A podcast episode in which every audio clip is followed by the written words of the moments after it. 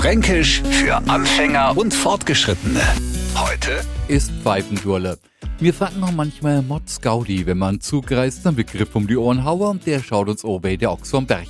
Durch fränkische Anfänger und Fortgeschrittene hat er allerdings schon so viel gelernt, dass das immer schwieriger wird. Ein Vater kennt jetzt auf die Idee kommen zu fragen, okay, wenn's dich schon so gut auskennst, noch sag mir, was ist es Pfeifendurle, wer oder was?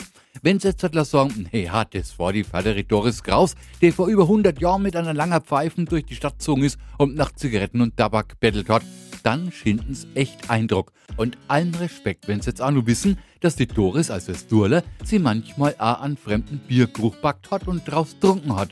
Hat man's noch geschimpft, das Pfeifendurle also richtig ausgeflippt.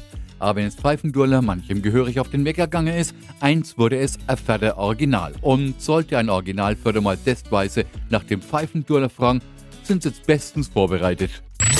Fränkisch für Anfänger und Fortgeschrittene. Täglich neu auf Radio F und alle Folgen als Podcast auf radiof.de.